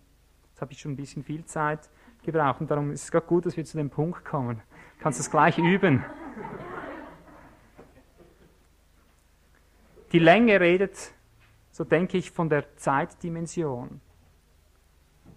Aber es soll nicht nur darum gehen, tiefer und tiefer zu erkennen, dass es eine Ewigkeit ist, der wir teilhaftig geworden sind. Da hätten wir sehr wenig davon. Es beglückt uns auch, das gehört auch mit dazu. Habhaft zu werden der Länge, der Dimension der Länge, dass wir auch der Länge teilhaftig sind, der ganzen Länge und sie ergreifen lernen, denke ich, geht darum, dass wir erkennen, dass wir befreit wurden, dass unsere Erlösung auch eine Erlösung der irdischen Zeit ist Dimensionen beinhaltet. Die Erlösung des irdischen Zeitverständnisses, wenn es darum geht, den Willen Gottes zu tun. Können wir uns darunter etwas vorstellen? Jesus, komm schnell, schnell. Die irdische Rechnung zeigt uns, der Mann stirbt jeden Moment. Lazarus. Wo ist Jesus? Weg. Spielt ihm keine Rolle. Er hat Zeit, er hat eine andere Zeitrechnung. Er kommt vier Tage später und er riecht schon, er stinkt schon. Hat er die Zeit verpasst? Hat sie nicht verpasst, es war die Zeit Gottes. Wenn Gott dich in einer Sache warten lässt, dann weckt er nachher einen Toten auf, wenn es sein muss, aber du kommst nicht zu kurz, du kommst nicht zu spät. Saul hatte diese Lektion nicht begriffen. Samuel sagte, warte sieben Tage hier und dann komme ich. Ich komme zur rechten Zeit, so spricht der Herr. Was er sagte, war, so spricht der Herr.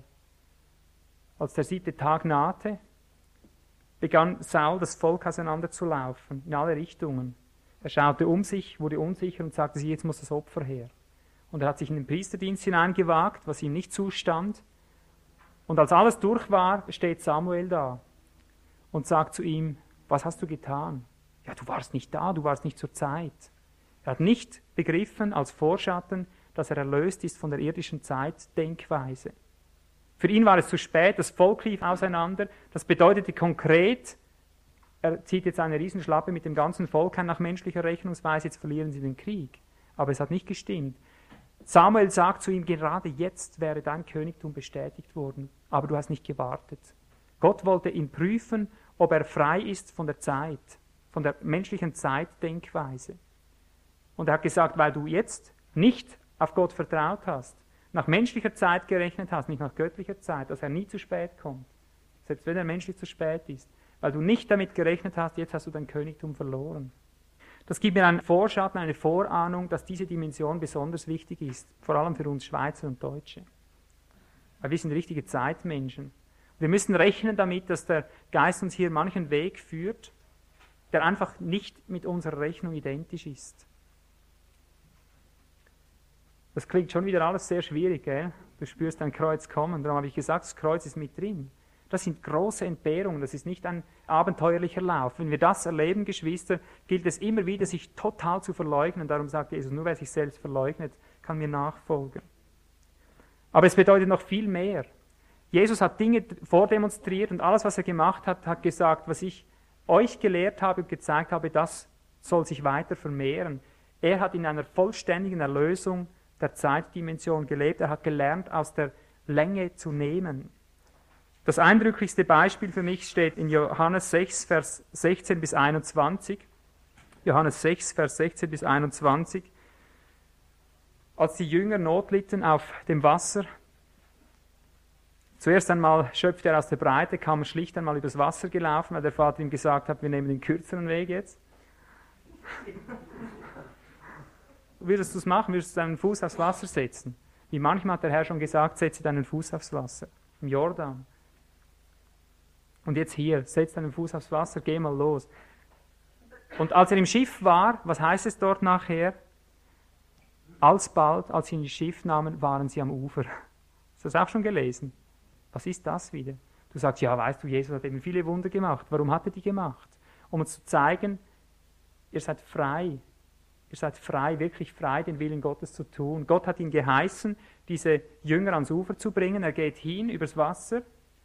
Und alsbald waren sie am Ufer. Ich habe das alles genau nachgerechnet, auf der Karte gezeichnet, mit Faden und allem so genau nachgerechnet. Es sind genau zehn Kilometer, also schätzungsweise zehn Kilometer, die sie plötzlich am anderen Ufer waren. Zehn Kilometer, keine Zeit dazwischen, sie waren einfach da. Da sehe ich eine Aufhebung jeglicher Zeitdimension. Aber auch das hat schon im Vorschatten längst gegeben. Hesekiel könnte ich den fliegenden Propheten nennen. Wenn du Hesekiel durchstudierst, ich sage jetzt all die Stellen nicht, der wurde ständig, heißt es, die Hand Gottes ergriff mich und dann war er plötzlich an einem anderen Ort. Das ist Auferstehungsleben. Als Jesus zu den Jüngern kam, sagte er, berührt mich nicht, ich bin noch nicht zum Vater aufgefahren, zu eurem Vater und zu meinem Vater. Und so durften sie ihn nicht berühren. Ein paar Stunden später legten sie ihm aber bereits seine Hände, seine Finger in die Wundmale. Habt ihr das auch schon gesehen? Früher habe ich natürlich gedacht, jetzt habe ich den Widerspruch in der Bibel gefunden. Nein, jetzt habe ich die Erlösung der Zeitdimension gefunden. Es gibt keine Zeitrechnung bei Gott. Die Zeit, die wir haben, das ist eine Schöpfung die ist völlig unberechenbar. Das hat mittlerweile sogar die Wissenschaft herausgefunden. Er kann dastehen, ohne dass du siehst, dass er weg ist und wieder da ist. Er kann im selben Moment, er könnte dir jetzt sagen, berühre mich nicht, ich bin noch nicht beim Vater gewesen. Und dann sagt er, berühre mich jetzt. Und dann war er schon oben, hat alle nötigen Gespräche erledigt, hat alles, alles gemacht, was du in Jahren nicht ausführen könntest und ist wieder da und du hast nicht mal gemerkt, dass er weg ist. Das ist die Realität der Zeitauflösung. Er hat das einfach so gelebt. Das sind nicht Märchen. In einer Nacht ist der Rizinus gewachsen, in einer Nacht wieder verdorrt. Der Stab Aarons hat in einer Nacht geblüht, völlig gegen jedes Zeitverständnis. Wo war die Zeit, als der Stab Aarons blühte? Warum blühte er überhaupt? Ein Stab blüht doch nicht, schon gar nicht im Dunkeln, abgesägt. Das war so ein trockener, knochiger Stab und hat die schönsten Blüten. Da kommt die Breite und die Länge, kommt da zum Zug, zur Offenbarung. Was war mit der Sonne geschehen zur Zeit Josuas? Sonne stehe still. Wo bleibt da die Zeit? Wie willst du das wissenschaftlich erklären, dass die Sonne plötzlich still steht?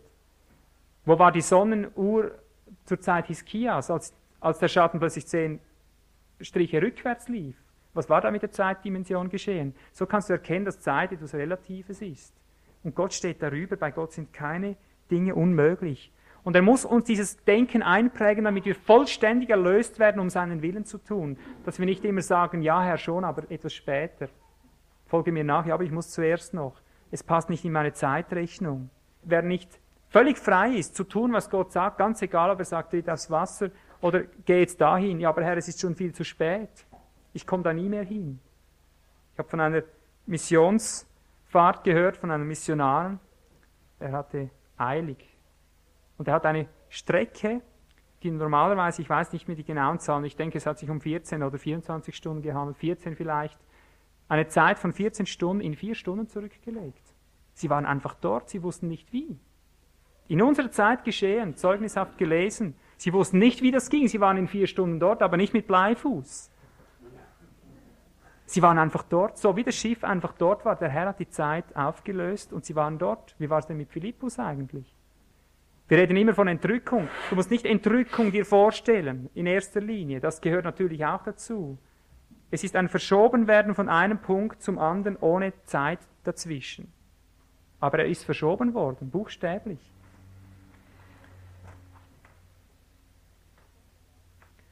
Und so können wir lernen, dass es auch ein Schöpfen aus der Länge gibt, wenn Gott uns etwas sagt, dass es auch da keine Entschuldigung gibt, die uns rechtfertigt, wenn wir sagen, ja, aber das ist unmöglich, Herr, was du da von mir verlangst. Es ist nichts unmöglich, was er von uns verlangt. Das können wir tun, indem wir das lernen, indem er uns das lernt. Natürlich beginnen wir nicht bei einem Stadtrundflug, oder? Und fliegen dann mal durch die Gegend.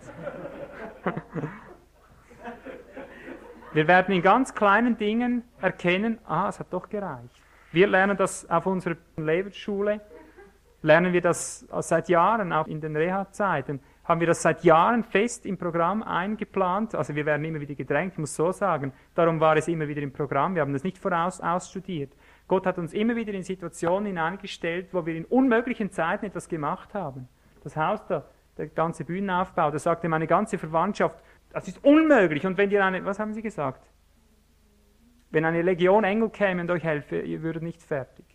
Aber Punkt, drei Monate später war alles fix fertig, also nicht ganz, wir haben noch ein paar Details bearbeitet, aber wir haben in drei Monaten dieses Gebäude hingestellt. Nachher weiß keiner mehr, wie es gegangen ist. Und so haben wir über Jahre immer wieder Dinge erlebt, von denen nachher keiner sagen konnte, wie es gegangen ist. Aber die Gottlosen und sogar diejenigen, die uns Feind waren, einer stand da vorne und hat vor dem Volk gesagt, da war eine höhere Macht.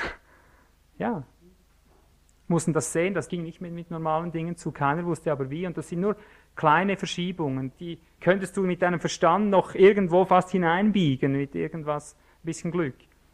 Und so beginnt's. Es beginnt klein und wenn du weiter fortschreitest und Gott zutraust und diese Ziele, die er dir steckt, einfach stehen lässt, ohne ständiges Ja und Wenn und Aber, dann wirst du erkennen, dass er es wachsen lässt. Wenn du hast, wirst du bekommen. Du musst im ganz Kleinen beginnen, was fast unscheinbar ist, wo du nicht genau merkst, hat er es jetzt getan oder nicht. Und dann vergrößert er es und dann wird es immer offenbarer. So ist es mit allen Dingen. Es beginnt ganz klein, also hab keine Angst vor Stadtrundflügen und solchen Dingen. Du wirst nicht plötzlich zu Astot gefunden werden und weißt nicht mehr wie nach Hause.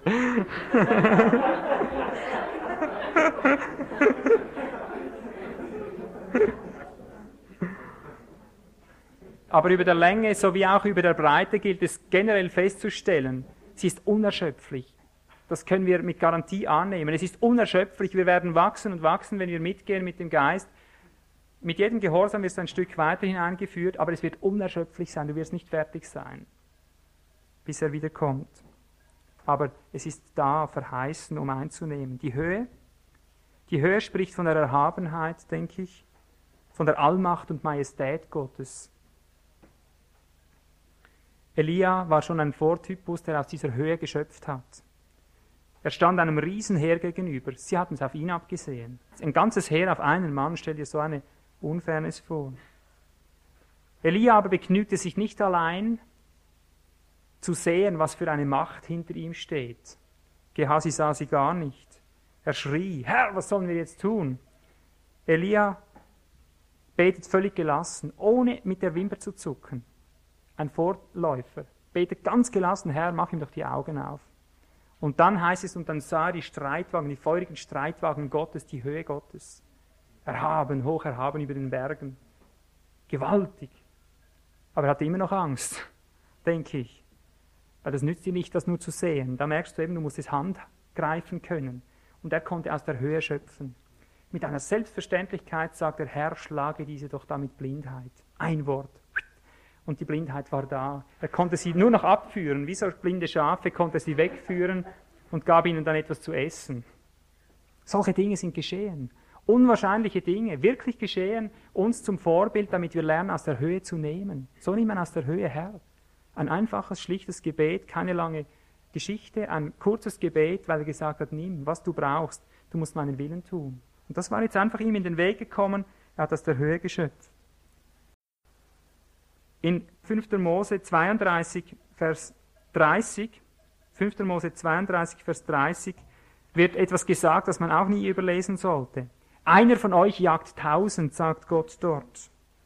Einer von euch jagt tausend, wie ist das möglich? Nur wenn du aus der Höhe schöpfst. Das siehst du in den mutigen Kriegen, in den mutigen Kämpfen in der Schrift. Und ich weise auch hier wieder auf die Makkabäerbücher hin, die sind mir je länger, desto wichtiger. Ich möchte nicht darüber streiten, ob sie zum biblischen Kanon gehören oder nicht. Lies sie, es sind Geschichtsbücher, die Makkabäerbücher. Es sind Geschichtsbücher, die die Zeit Israels etwa zwei Jahrhunderte vor Christus die Kämpfe dort beschreiben. Wie du siehst, wie ein Einzelner, der Judas Makkabäus ist für mich der Größte dort. Ist ein richtiger Kriegsheld, buchstäblich. Alle wenden sich von ihm ab, rennen davon und er hat wie viel tausend oder wie viel hat er vor sich und er kniet kurz nieder, packt die Höhe, weißt du, sagt, Herr, und du hast bei Sanherib das getan und nun tue wieder dasselbe. Er nimmt sein Schwert in die Hand und stürzt sich auf die Feinde los und schlägt alle miteinander nieder. Als die anderen sehen, was der da für eine Schlacht kämpft, kehren alle wieder um und kommen, dann sind sie wieder mutig. Aber ich erkenne etwas daraus. Ich erkenne, Geschwister, es muss einer anfangen damit. Wir müssen aus dieser Höhe nehmen lernen. Bei den unmöglichsten Situationen, wo jeder sieht, das ist nicht möglich, muss mal einer rein mit dem Schwert und muss es mal rausholen, muss es mal, muss die Feinde mal auf die Knie zwingen dass man sieht, es ist möglich. Und dann kommen die anderen, die vorher weggerannt sind und machen es nach und dann geht es plötzlich. Plötzlich können alle aus der Höhe schöpfen. Das war schon immer so. Bis zum Zeitpunkt, als Albert Einstein aufstand und die Formel auf den Tisch legte, war keinem möglich, irgendein atomares Geschütz hervorzubringen. Einer musste mal durchbrechen. Und in dem Moment, wo einer durchbricht, brechen alle durch.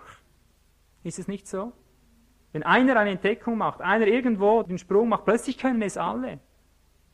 Das ist bei sämtlichen Lebensgebieten ist es so. Wenn, wenn es nur Tänze sind, wenn einer so tanzt, können es plötzlich alle irgendwo. Alle machen es nach. Beim Sport. Ja, ja, genau. Ja, ja, überall. Du kannst es beobachten, wo du willst. Wenn einer durchbricht, brechen nachher ganze Scharen durch. Mose schöpfte unablässig aus der Höhe Gottes. Der Mann, der gesagt hat, meine Zunge ist zu schwer, der hatte keine, überhaupt keine Mittel, der stand völlig leer da. Den Mann findest du nur ein paar Jahre später mit seinen ältesten 70 am Tische Gottes versammelt. Du hast schon mal bemerkt, was dort steht über ihn, ist ungeheuer. Das heißt in der Schrift, sie saßen, sie schauten Gott. Mit einer riesen Selbstverständlichkeit. Sie saßen da, sie schauten Gott und aßen und tranken. Aber du musst ja nicht denken, dass sie da einen Schnitzel gesägt haben, irgendwas, ein Stück Fleisch. Die aßen und tranken. Ich bin wahre Speise, ich bin wahrer Trank. Sie schauten Gott, sie nahmen aus der Höhe Gottes. Für Mose war es die Selbstverständlichkeit, aus der Höhe Gottes zu nehmen. Als Korah die gewaltige Rotte sich aufmacht und seine Autorität in Frage stellt, du siehst keine Wimperzucken bei ihm. Er sagt, sondert euch alle ab. Geht alle weg. Jetzt reißt sich die ganze Erde auf und die werden verschlungen und alle, die bei ihnen bleiben, gehen mit in die Hölle runter. Das Volk glaubte wahrscheinlich nicht, nicht alle glaubten. Diejenigen, die wegrannten, die waren froh nachher.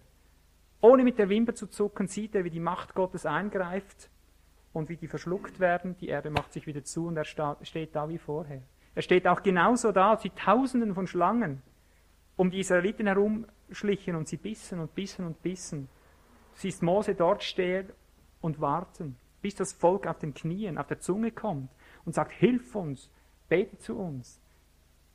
Er macht die eherne Schlange, er wird nicht gebissen, er nimmt aus der Höhe Gottes und herrscht darüber. So hat Mose gelebt. Und wenn du das Leben von Mose siehst, das sind ungeheure Dinge, was da geschah.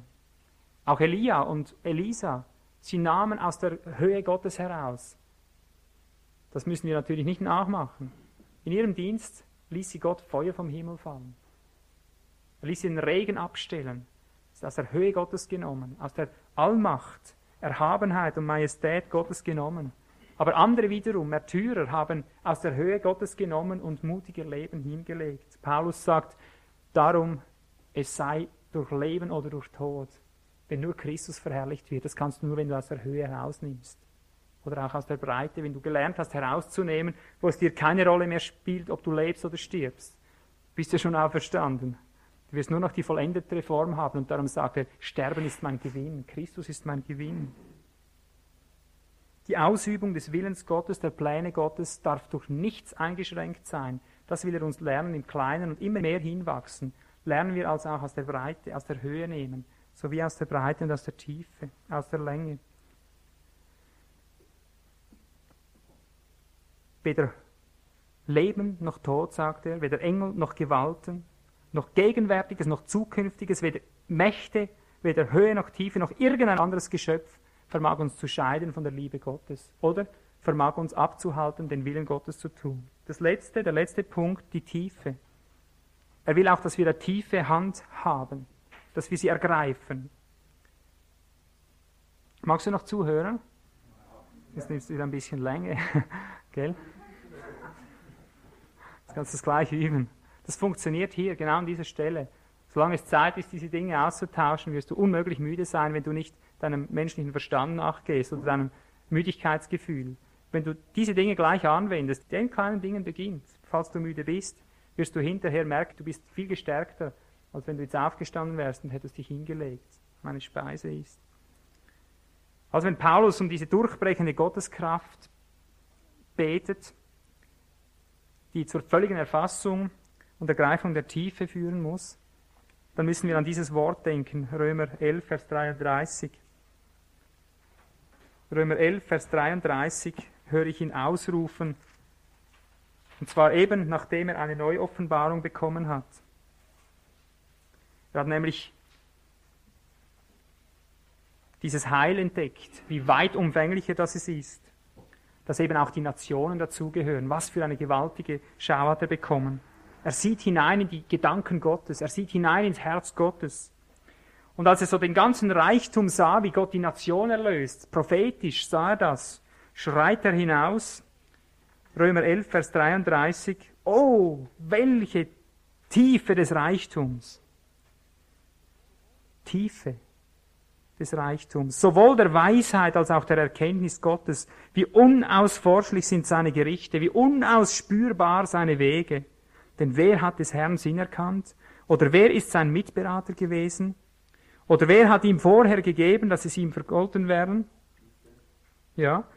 Denn von ihm und durch ihn und für ihn sind alle Dinge. Ihm sei die Herrlichkeit in Ewigkeit. Amen. Er sieht hinein in die Tiefe Gottes, in den Ratschluss Gottes, ins Herz Gottes. Er sieht hinein in die Weisheit. Ich denke, um das geht es. Die Tiefen sind die Reichtümer, die verborgenen Reichtümer der Erkenntnis Gottes. Gott zu erkennen, aus ihm in sein Herz hineinblicken zu dürfen, seine Ratschlüsse mitgeteilt zu bekommen, seine Absichten, seine Gedanken hinein, bevor es richtig in der ganzen Fülle da ist. Gepriesen sei der Name Gottes, ruft Daniel aus. Gepriesen sei der Name Gottes von Ewigkeit zu Ewigkeit. Denn Weisheit und Macht, sie sind sein. Er ändert Zeiten und Fristen. Das ist die Länge. Zeiten und Fristen. Er setzt Könige ab und er setzt Könige ein. Das ist die Höhe. Er gibt den Weisen Weisheit und Erkenntnis den Einsichtigen. Das ist die Tiefe. Weisheit, Erkenntnis, Einsicht, geistliches Verständnis. Da geht es in die Tiefe hinein. In diese vierte Dimension hinein des Geistes, die dem menschlichen, dem natürlichen Menschen weit unzugänglich sind. Und darum ist es allzeit da, so wie Gott uns gelehrt hat, aus der Tiefe zu schöpfen. Wenn du irgend Weisheit mangelst, was sagt er? Dann bitte darum, aber zweifle ja nicht. Bitte ja nicht darum, gib, gib, gib, gib. Er sagt, bitte glaubend. Das heißt Vertrauen, dass du sie bekommst, dass du nehmen wirst. Ich lebe mit dieser Dimension seit Jahren täglich, weil wir sind in allem überfordert. Das ist der Grund. Gott wird dich, wenn du sagst, ich möchte da ganz hineinkommen, wird er dich in unmögliche Situationen stellen, das verspreche ich dir. Denn damit du aus der Tiefe schöpfen lernst, musst du auch in dementsprechende Positionen hineingeführt werden, wo du derer bedarfst. Ja? Das heißt, von Ausweglosigkeit zu Ausweglosigkeit zu gehen. Aber zu nehmen und zu nehmen, ohne zu verzweifeln. Das Gejammer muss endlich aufhören unter dem Volke Gottes. Freu dich über jede Ausweglosigkeit, damit du hinstehen kannst und sagen kannst, es ist vollbracht. Herr, danke für deine Weisheit. Ich bitte jetzt darum, was soll ich jetzt machen? Ob es sich um ein Gespräch handelt, um eine Entscheidung, eine lebenswichtige, sei es beruflich oder familiär, was immer es ist. Danke, Herr, du hast Weisheit verheißen. Ich ergreife sie, ich nehme sie von oben nach unten in Besitz. Ich nehme sie gefangen im Glauben. Und dann wirst du sehen, wie der Geist Gottes das beantwortet und sie über dich ergießt. Immer wieder auf Arten und Weisen, wie du dir es vielleicht nicht vorstellst. Die wunderbarsten Dinge tut er auf Wegen, die menschlich völlig schräg und kaputt abgelaufen sind. Und immer wieder anders, dass du kein Schema hineinbringst. Immer wieder anders, damit du es lernst. Stehen uns diese Schätze zur Verfügung, unbegrenzt. Weisheit, Rat, Unterscheidung, was wir bedürfen. So, jetzt komme ich langsam zum Schluss. Auch von dieser Dimension gab es schon seit je Menschen, die um das wussten und es ausschöpften, die Vorschatten davon zeugen. Henoch zum Beispiel war ein Mann, der aus der Tiefe Gottes genommen hat, schon der sechste nach Adam. Stell dir mal das vor. Es heißt, sein Name heißt ja auch richtigerweise Eingeweihter. Henoch heißt Eingeweihter, das heißt, er war eingeweiht in die Geheimnisse Gottes und von ihm heißt es unvergleichlich in der Schrift, und er wandelte mit Gott, er hielt Schritt mit Gott, heißt das. Und darum nahm ihn Gott zu sich. Ich sehe hier einen Typus auf unsere Entrückung. Gott möchte, dass wir lernen, aus der Tiefe zu nehmen. In seine Gedanken, in seine Pläne, in die Tiefen seines Herzens hineinzuschauen, in die Tiefen seines Wesens hineinzuschauen und daraus zu nehmen. Und ich würde mich nicht wundern, wenn er sein Volk in Kürze so zubereitet, und dann eines Tages eben dasteht und sagt, komm, Herr, du stehst da oben in den Wolken, wie soll ich darauf? So stelle ich mir das irgendwie vor, dass Gott uns da hinein erzieht, dass er dann dort steht und zu uns dasselbe ruft wie bei Petrus, komm. Und du darfst dann nicht rufen, gib mir eine Leiter, sonst komme ich nicht drauf. Dann kommst du einfach. Du schaust hoch wie du es gewohnt bist und tust dasselbe wie immer. Er hilft dir schon dabei, das hält schon. Und dann bitte ich, denk nicht in der Hälfte, das geht ja gar nicht durch die Luft fliegen, sonst geschieht vielleicht dasselbe wie bei Petrus im Wasser. Das käme uns nicht gut. Das tröstet mich alles ungemein, weil ich sehe, Gott hat uns wirklich einen Weg bereitet, dass wir mithalten können. Ich schließe mit dem ab, einfach keine Souveränität für uns. Es ist nicht zum Eigenbedarf. Ich möchte das immer und immer wieder betonen. Denn es wird ganz gewiss, der Antichristus wird davon gekennzeichnet sein, dass er solche Dinge eben tut. Und zwar für Eigenbedarf, für eigene Zwecke, nicht für den Gehorsam in Gott. Ich denke, das genügt, um diese Dinge skizziert zu haben. Es gäbe unzählige Beispiele mehr, unzählige Aspekte mehr, aber wir sind ja auch noch nicht am Ziel, wir haben noch viel zu lernen. Und ich denke, Gott wird, wenn wir da ein bisschen Fortschritte gemacht haben, dann schon Stück um Stück auch weiter zeigen, was noch alles in die Höhe, die Breite, in die Länge, in die Tiefe hineingehört. Möge uns segnen, dass wir diese Dinge glaubend empfangen können. Danke, Herr, für deinen Segen, dass du so viel vorbereitet hast und nicht nur möchtest, dass wir erkennen, Herr, sondern möchtest, dass wir es auch ergreifen und herunterbringen in unser Leben, in unsere momentane Situation, damit wir gehorchen können. Danke, dass du unsere Schwachheiten kennst und gerade da hinein deine Fülle baust und hineinlegst. Es werde versiegelt, dieses Wort werde versiegelt in unseren Herzen und es trage Frucht, es entstehe das, wozu es gesandt worden ist. In Jesu Namen. Amen. Amen.